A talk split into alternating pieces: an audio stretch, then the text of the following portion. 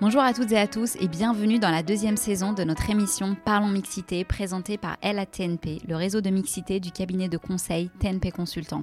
Intitulée Comment font-ils et elles bouger les lignes cette nouvelle saison donnera la parole à ceux qui œuvrent au quotidien pour la mixité en entreprise. Après une première saison dédiée au parcours de nos consultantes, dont l'objectif était d'attirer plus de talents féminins dans les métiers du conseil, nous avons souhaité consacrer cette deuxième saison à celles et ceux qui sont à l'œuvre chez nos clients sur les sujets liés à la mixité. Je recevrai ainsi des responsables de réseaux de mixité, des personnes qui portent les sujets en lien avec l'égalité femmes-hommes dans les directions RH ou directions générales de leurs entreprises. Ma première invitée pour cette deuxième saison du podcast Parlons Mixité, dédiée au réseau de nos clients, est Anne-Sophie Nomblot, présidente de SNCF Mixité. Anne-Sophie rejoint le réseau dès la première année de sa création, il y a de cela bientôt dix ans. En parallèle de ses fonctions, elle s'engage pour apporter sa contribution au sujet d'égalité femmes-hommes et faire évoluer son entreprise. En 2021, elle reprend la direction du réseau pour s'y consacrer à plein temps. Elle va nous raconter son parcours qui l'a mené vers cette fonction, les actions et engagements de SNCF en faveur de la mixité et les challenges qu'elle va adresser pour les années à venir. Bonjour Anne-Sophie. Bonjour Amina. Alors Anne-Sophie, pour commencer, je vous propose de vous présenter aux auditrices et auditeurs. Ben, c'est parti.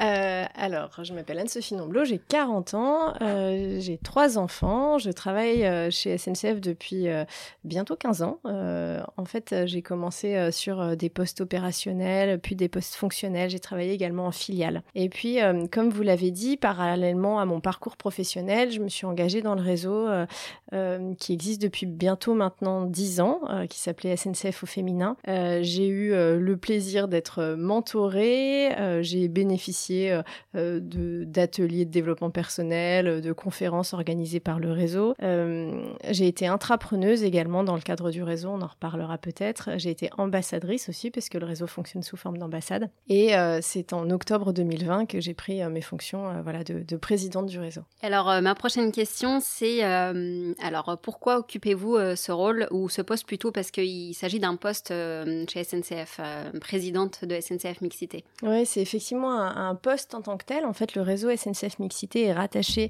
à la direction euh, de l'engagement social, territorial et environnemental, donc en, quelque sorte la direction RSE, dans lequel il y a également les sujets d'insertion, de biodiversité, d'énergie, etc. Donc ça, a du sens en fait de cette façon. moi, j'occupe ce poste parce que bah, j'ai postulé tout simplement parce que les sujets de mixité c'est des sujets qui m'intéressent depuis longtemps. Euh, en fait, euh, j'aime bien euh, expliquer ça et, honnêtement, c'est vraiment à, l'origine de mon engagement. En fait, quand j'ai commencé, j'étais chef de gare à la gare de Marne-la-Vallée et un jour, on a reçu une délégation japonaise qui est venue visiter la gare et ils m'ont offert une médaille et une cravate parce que à ce moment-là, bah, pour eux, un, chef de gare, c'était forcément un chef de gare et c'était pas une chef de gare. Et j'ai commencé à me dire ah ouais, c'est vrai en fait. Il y en a combien en fait des femmes euh, parmi les chefs de gare euh, ok, il n'y en avait pas tant que ça. Ils n'avaient peut-être pas forcément tort euh, quand, quand ils m'ont offert ce cadeau-là. et puis au-delà, dans, dans, les métiers plus techniques, combien, quelle est la part de femmes, comment ça se passe pour elles, etc. Et puis en participant au réseau, en fait, c'est une sorte de cercle vertueux parce que je participe à des conférences, j'écoute des choses, ça me donne envie d'en savoir plus, de lire, d'écouter des podcasts, etc. Et petit à petit, je me suis dit, oui, en fait, la, mixité, c'est à la fois un enjeu de, de justice sociale parce que aujourd'hui, il y a plus de femmes qui sortent euh, diplômées de l'enseignement supérieur et pour autant elles sont beaucoup moins présentes dans les, dans les instances de direction. C'est plus les femmes qui souffrent euh, de sexisme, de harcèlement sexuel et on sait que ça nuit à l'efficacité professionnelle. Donc un sujet de justice sociale et puis un enjeu aussi euh, business parce que il y a pléthore d'études qui montrent que plus, plus une équipe est mixte, diverse et la diversité ça passe aussi par la mixité, plus elle est efficace. et c'est vrai en interne pour nos salariés comme pour nos clients. Donc voilà, je, pense qu'il y a un vrai enjeu euh, et, c'est important d'œuvrer pour cette cause-là, euh, d'autant plus que bah, pour le coup, en, appartenant à la direction RSE, je le vois bien, euh, on a beaucoup d'enjeux devant nous, des enjeux de, par exemple, des règlements climatiques, de complexité dans le monde dans lequel on évolue et, plus on sera divers et mieux on prendra nos décisions dans un monde aussi complexe en fait. D'accord, très bien. Et, euh, et moi, j'aimerais savoir, en fait, par quel processus êtes-vous arrivé à ce poste? Parce que vous m'avez dit, vous, avez, vous étiez membre tout de suite dès la création, puis vous avez occupé un poste, enfin, je sais pas c'était en plus de vos fonctions, vous avez été ambassadrice, intrapreneuse, voilà. J'aimerais savoir quel a été le cheminement pour euh, un jour vous dire je vais postuler pour être présidente euh, de SNCF euh, Mixité Alors c'était pas du tout prévu en fait, pour être honnête. Euh, oui, en fait, il y, a des moments où il y a eu des opportunités. Voilà, SNCF au féminin à l'époque a lancé son programme d'entrepreneuriat et je me suis dit ah ouais ça ça m'intéresse, j'aimerais bien voir. Donc j'ai vu. Ensuite il y avait besoin d'une ambassadrice. Je me suis dit bah je vais je vais participer un peu et puis je verrai. Au moins je fais ça au début et puis on verra. Et puis ensuite quand quand la présidente précédente, donc euh, Francesca Aceto, euh, a quitté son poste, en fait, euh, moi j'étais en. C'était le moment pour moi de changer parce qu'à la SNCF, on change de poste tous les 3, 4, 5 ans. C'était le moment pour moi de changer et, et j'avais pas du tout pensé à ça. et, et, Francesca m'a dit Et pourquoi tu postulerais pas, Anne-Sophie? Et au début, je dis non. Non, non. Et puis après, j'ai réfléchi. et puis, je me suis dit, euh, parce qu'en fait, c'est quand même un poste qui est très atypique et dans une carrière, donc c'est pour ça que euh, j'y avais pas pensé, en fait. Euh, et puis, je me suis dit, ouais, en fait, je, crois que ça me, ça me plairait et je peux peut-être apporter quelque chose, donc voilà. D'accord. Ça s'est fait par une opportunité et plutôt naturellement par rapport à, vos, à ce que vous avez contribué avant dans le cadre du réseau. C'est ça. Euh, et alors, quand on devient présidente de, de, SNCF Mixité, euh, j'imagine qu'il y a beaucoup de, de challenges euh, à, à, adresser, mais j'aimerais savoir quelles, quelles, ont été, ou plutôt s'il y a une action un peu phare que vous avez mise en place quand vous êtes arrivé à la tête du réseau. Oui, il y a, une action en particulier qu'on est d'ailleurs euh, toujours en train de, mettre en place. Euh, il y, a un constat qui avait été fait que euh, la mixité, c'est quelque chose qu'on gérait au niveau du groupe dans son ensemble ou, au niveau des sociétés, puisque maintenant le groupe SNCF est, constitué de, sept, grosses, sept grosses sociétés. et pour autant, au niveau des établissements, donc un établissement, ça peut être euh, un endroit où on répare le matériel roulant, ça peut être l'ensemble des gares d'une région, etc. Donc c'est quand même quelque chose qui a une taille euh, significative. Il y a en général au moins 1000 salariés dans un établissement. Il y en a 250 au total dans le groupe SNCF. Et donc au niveau de chaque établissement, euh, il n'y avait pas forcément d'indicateurs sur la mixité c'était pas évident de savoir euh, qu'est-ce qu'il fallait travailler en priorité, etc. Euh, et donc, euh, on s'est dit, on va essayer de mettre en place un système qui permettra à chaque établissement de savoir où il en est sur la mixité, de se comparer avec des établissements similaires, parce que c'est aussi quelque chose qui revient souvent de dire, ouais, mais nous, on est dans des métiers techniques, donc c'est compliqué d'avoir des femmes. Oui, mais manifestement, il y en a un autre à côté qui y arrive, donc ça vaut peut-être le coup que vous en discutiez ensemble. Donc, on a créé un outil qui permet de faire un diagnostic de mixité en s'appuyant à la fois sur les réponses de l'établissement qui ce qu'il met en place, etc., et un questionnaire de perception des salariés. Et ça permet ainsi de faire une photographie euh, d'où en est l'établissement euh, et ainsi de déterminer un plan d'action local qui est vraiment adapté à, son sujet. Donc pour certains, ça va être euh, comment accompagner le retour de congé maternité. Pour d'autres, ça va être comment faire en sorte qu'il y ait des vestiaires et des toilettes pour les femmes qui vont bien aux bons endroits, etc. pour d'autres, ça va être des sensibilisations sur le sexisme, etc. Et, et voilà, c'était vraiment un point important. L'idée, c'est pas de, stigmatiser et dire vous, vous, vous êtes nul comme établissement sur la mixité. C'est vraiment de se dire on fait une photo maintenant et puis on essaye ensemble de voir comment est-ce qu'on peut progresser concrètement. D'accord. Donc ça, ça a été une première action plutôt dédiée euh, au terrain en fait, parce que les établissements, c'est plutôt des métiers du, terrain, on va dire. C'est ça, mm. exactement. Euh, et, ça, c'était un, c'était un point vraiment important. Donc là, on a fini la phase pilote et on, euh, à la rentrée, on, lance le déploiement un peu généralisé de cette démarche. Très bien. Et eh ben, écoutez, on, on va suivre ces actions euh, avec vous, euh, si vous voulez bien, de près, parce que ça nous intéresse aussi euh, dans le cadre du réseau LATNP, puisqu'on suit les actions des réseaux de, nos clients, mm. puisqu'on travaille ensemble. Et c'est pour cette raison aussi qu'on a souhaité faire ce podcast pour donner la parole au réseau de nos clients. Alors maintenant, si vous voulez bien, j'aimerais qu'on s'oriente un peu, on oriente les questions un peu plus sur l'entreprise, pour connaître un peu les engagements de SNCF sur ces sujets de mixité donc, que vous portez auprès de la direction générale, j'imagine. Euh, donc moi j'aimerais savoir quelles ont été les actions mises en place pour euh, réduire les inégalités salariales. Alors, je vais, répondre à votre question, mais je voudrais expliquer quelque chose euh, d'abord. Euh, en fait, on a fait tout un travail euh, depuis le début de l'année 2021 pour définir quelle était notre trajectoire et quelle était notre ambition sur les sujets de mixité. en fait, dans un groupe comme, comme SNCF, il y a forcément une force d'inertie importante, notamment sur le sujet des recrutements. C'est-à-dire qu'en fait, on, a fait le calcul, même si on n'embauchait que des femmes lors des dix prochaines années, on n'est toujours pas à la parité, tellement il y a, il y a un déséquilibre de base. Donc c'est pour ça que les sujets de mixité, c'est quelque chose qu'il faut travailler sur un temps long. Mmh. et de la même façon que le groupe a défini une trajectoire carbone, par exemple, on s'est dit on va définir une trajectoire mixité et se dire où est-ce qu'on a envie d'être en 2030 sur la mixité? C'est quoi les indicateurs importants et quelle est notre ambition là-dessus? Et donc on a défini cette ambition qui a été récemment validée en conseil d'administration. et dans cette ambition, il y a six critères. Il y en a deux sur lesquels on est plutôt bon aujourd'hui, mais qui nécessitent quand même de, garder la vigilance et de continuer à progresser. C'est justement l'égalité salariale. L'année dernière, l'écart de rémunération entre les hommes et les femmes était de 1,7%, euh, sachant que, euh, après ça dépend des chiffres, mais d'après l'INSEE, au niveau national, c'est plutôt 17 en fait. Donc ça, c'est quelque chose qui, qui est, bon, qui est pas parfait. Hein. Euh, notre ambition, c'est d'être dans une fourchette de moins 1 plus 1. donc il y a encore quelque chose à faire, mais en tout cas, voilà, c'est plutôt quelque chose qui fonctionne bien. L'autre qui fonctionne bien, c'est aussi la place des femmes dans les instances de direction. Aujourd'hui, dans les 7 sociétés du groupe dont je vous parlais, dans les CODIR, il y a 35% de femmes, en fait, en moyenne sur toutes ces sociétés.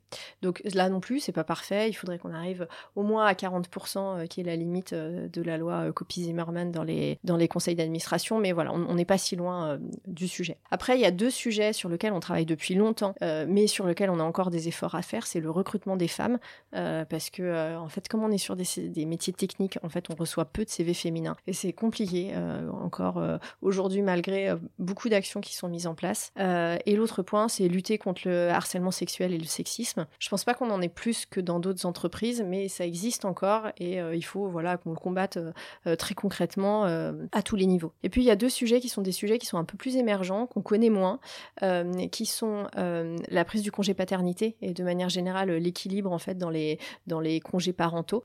ça a chuté en fait récemment dans le groupe SNCF la prise du congé paternité sans qu'on sache réellement pourquoi. Donc on va lancer des études pour comprendre et pour voir qu'est-ce que l'entreprise peut faire. Il y a des choses qui relèvent d'un choix personnel, mais il y a des choses que l'entreprise peut faire pour mieux communiquer, euh, expliquer comment ça marche, etc. En plus, il y a des mesures d'accompagnement qui sont importantes parce que, euh, euh, par exemple, à la SNCF, il y a beaucoup de personnel qui est roulant et du coup dont le, salaire est fortement composé d'une prime. Et pour autant, dans les congés paternité, on prend en compte les primes des trois derniers mois pour compenser en fait. et puis l'autre point, c'est le sujet de l'accès à la formation parce qu'en fait, on se rend compte que les femmes sont un peu moins formées que les hommes. Et ça, il faut qu'on l'accompagne, qu'on aide pour que ce, ce, ce fossé il soit aussi euh, comblé.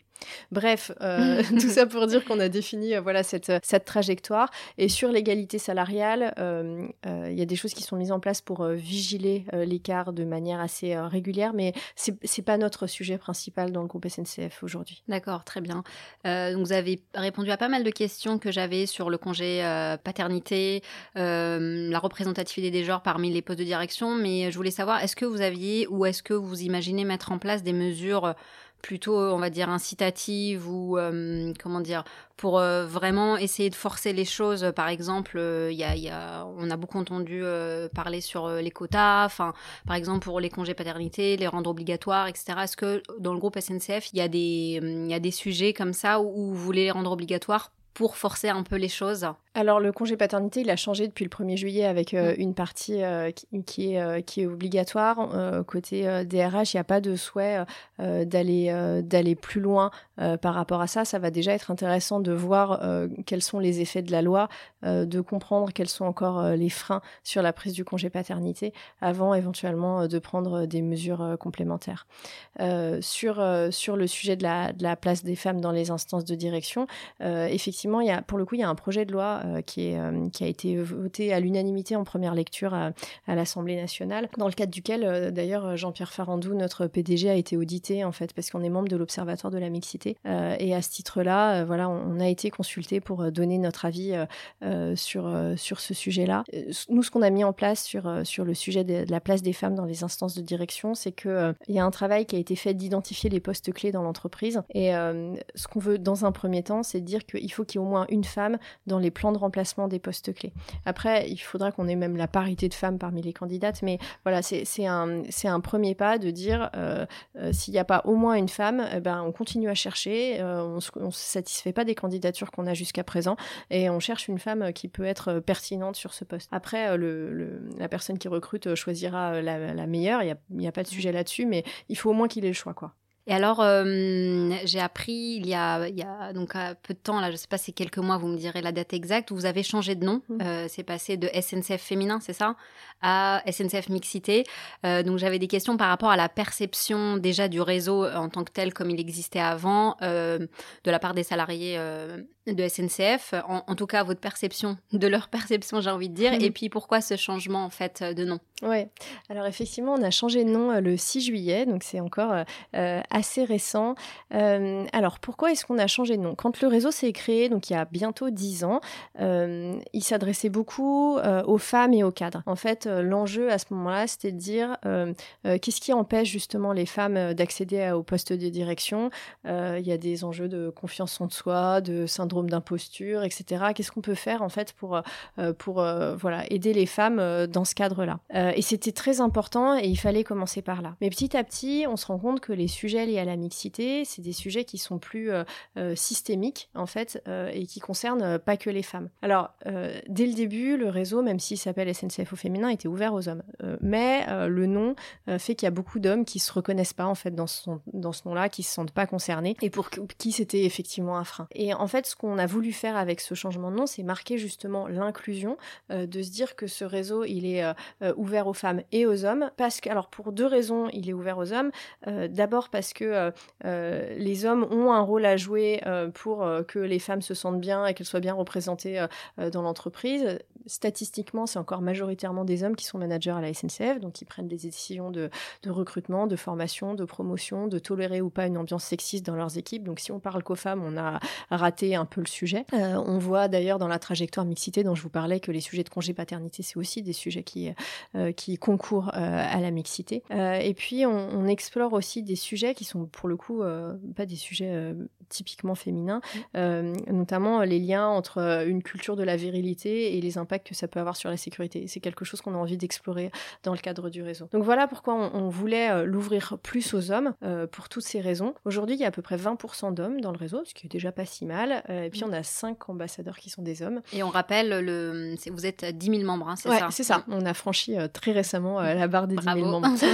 et puis au-delà de l'ouvrir aux hommes, euh, le changement de nom, c'était aussi euh, l'occasion de marquer l'inclusion et dire que le réseau, il n'est pas ouvert qu'aux cadres. Parce que ça aussi, c'est un point qui est important. Euh, les, sujets dont on parle, voilà, de, prise du congé paternité, de sexisme, etc., c'est des, des sujets qui comptent, qui, qui, comptent et qui touchent très directement les personnes qui sont agents d'exécution, agents de maîtrise, etc. Et notre réseau, il est très transverse, il est hiérarchique, mais c'est plus facile pour une personne qui est cadre d'assister à une conférence euh, entre 11h euh, et midi, euh, il suffit de le savoir avant et de le mmh. mettre dans son agenda, que quand on travaille à réparer des, trains. et donc ça, c'est vraiment quelque chose qu'on veut faire, c'est de faire en sorte que notre contenu, que, ce qu'on fait, ça bénéficie aussi aux agents qui sont sur le terrain et qui sont très concernés aussi par les sujets de mixité. C'est très clair. Donc c'est pour une volonté donc d'inclusion et de d'ouvrir le réseau et pour euh, faire en sorte que plus de collaborateurs se sentent concernés par ces sujets. C'est ça. Alors, euh, Anne-Sophie, notre podcast touche à sa fin, mais j'aimerais euh, que l'on se projette un petit peu. J'aimerais que vous me disiez, en tout cas, comment vous projetez en fait le futur du, du réseau SNCF Mixité? Euh, il y a un point dont je vous ai beaucoup parlé, c'est que la mixité, c'est l'affaire de toutes et tous. Donc, un des chantiers prioritaires du réseau, ça va être d'inclure tout le monde, euh, euh, d'apporter une expertise aussi bien aux salariés qu'aux entités, qu'aux groupes. donc voilà, ça, ça fait partie des, des sujets prioritaires, avec notamment le sujet de la lutte contre les stéréotypes à l'orientation, parce que je vous le disais, on reçoit peu de CV féminins et du coup, il faut qu'on travaille en amont pour convaincre aussi les filles de s'orienter vers des métiers techniques. Mais il y a un, un tout nouveau champ en fait qu'on a encore assez peu exploré jusqu'à présent. Euh, c'est euh, l'aspect business et l'aspect euh, des voyageuses.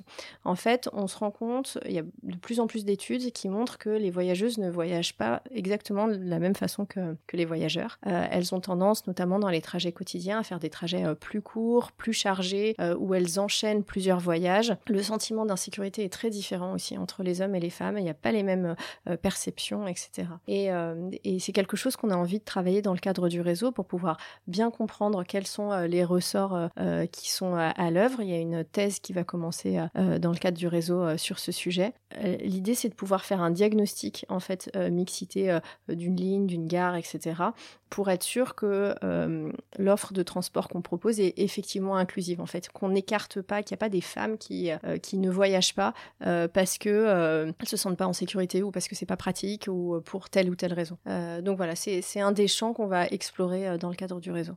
D'accord, c'est ça a l'air très intéressant. J'ai hâte de, nous avons hâte, je pense, qui, celles et ceux qui nous écoutent ont hâte de découvrir euh, cette étude. Euh, alors Anne-Sophie, c'est bientôt les vacances. Vous voyagez en train? Bien sûr, toujours. Non mais oui, oui, honnêtement, je voyage beaucoup en train. Euh, on enchaîne plein de voyages avec avec toute la famille. Moi, je suis assez convaincue, bah, au-delà de de, de, de, mon métier, de l'intérêt des voyages en train, à la fois pour la planète et puis je trouve ça plus pratique en fait en famille.